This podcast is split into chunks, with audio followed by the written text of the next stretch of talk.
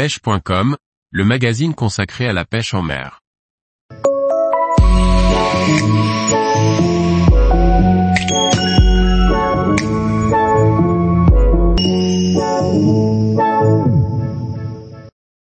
Comment transporter son kayak sur une galerie en toute sécurité? Par Paul Duval. Transporter son kayak sans souci est une question que l'on ne se pose pas vraiment à l'achat de son flotteur. C'est pourtant un paramètre à ne pas négliger pour éviter une galère. Lorsque l'on se décide à l'achat de son premier kayak, on ne voit bien souvent que l'aspect loisir de la chose, les futurs moments de plaisir que l'on va vivre sur l'eau. Mais avant cela, ce fameux kayak, il va falloir le transporter en sécurité jusqu'à la mise à l'eau sur le toit de la voiture. Puis de la voiture jusqu'au bord, et cela, sans abîmer notre flotteur, notre véhicule et aussi notre dos. Bien sûr, il faut aussi respecter la réglementation concernant la sécurité routière sur le transport de matériel. Nous n'allons parler ici que du transport sur une galerie qui est le plus utilisé. Les objets transportés sur une galerie ne doivent pas dépasser la largeur hors tout du véhicule, à l'avant ça ne doit pas dépasser le pare-choc avant et sur l'arrière, on a droit à un dépassement d'un mètre maximum.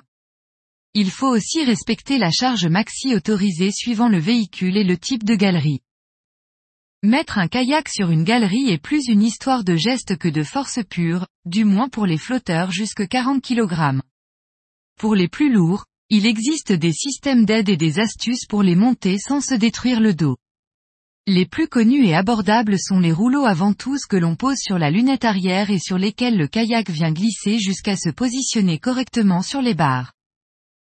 Il existe aussi un système de barre télescopique dans la barre avant, on pose l'avant du kayak dessus puis on soulève l'arrière et on le positionne sur la galerie. Des systèmes plus sophistiqués existent, mais le prix n'est pas le même. Bien souvent, les galeries sont adaptées aux véhicules selon les marques, Évitez les galeries dont les barres sont trop rapprochées sous peine de voir votre kayak se balancer à chaque dos d'âne. Rajoutez des mousses de protection sur les barres de toit. Ceci pour protéger les plats bords du flotteur lors du serrage avec les sangles. Pour les sangles, je recommande les sangles à cliquet qui permettent de maîtriser le serrage au mieux avec l'habitude des sorties. Deux sangles suffisent, elles vont faire le tour des barres puis passer dans les autovideurs, puis au-dessus du flotteur. Ainsi serré, votre flotteur ne bougera pas, assurez-vous souvent du parfait état de vos sangles. Toute trace de défaut sur le tissu des sangles impose la mise au rebut de la dite sangle. Pour les longs trajets, j'ai pris l'habitude de doubler la sangle à l'avant.